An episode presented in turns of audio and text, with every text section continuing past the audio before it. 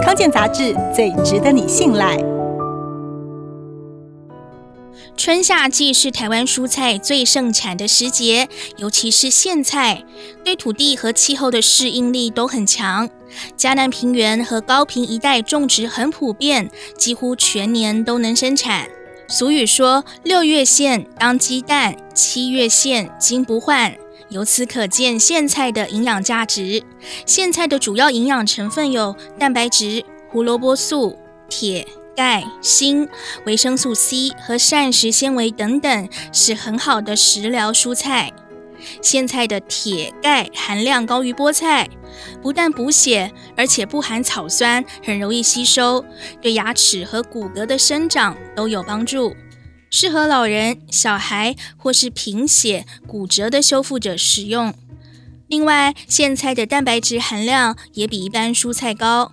尤其红苋菜，每一百克就含有二点九克的蛋白质，很适合吃素食的人补充蛋白质。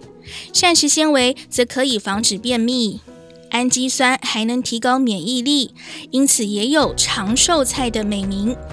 以中医观点来看，苋菜的根和果实，甚至全株都可以入药。属性味甘性凉，可以清肝明目、解毒，对于痢疾的治疗有功效。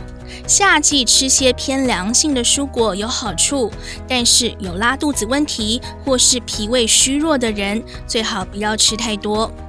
苋菜很容易栽培，但是叶片容易受伤腐烂，要挑选叶片和根部都鲜绿，而且水分饱满的，才是鲜嫩的苋菜。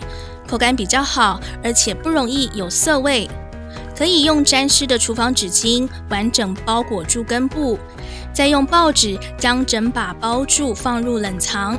料理前切除根部，冲洗掉脏污，浸泡二到五分钟就可以下锅了。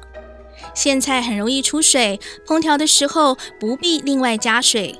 不管是饱含钙质的苋菜小鱼羹，或是用大蒜提味又暖胃的清炒，都很美味。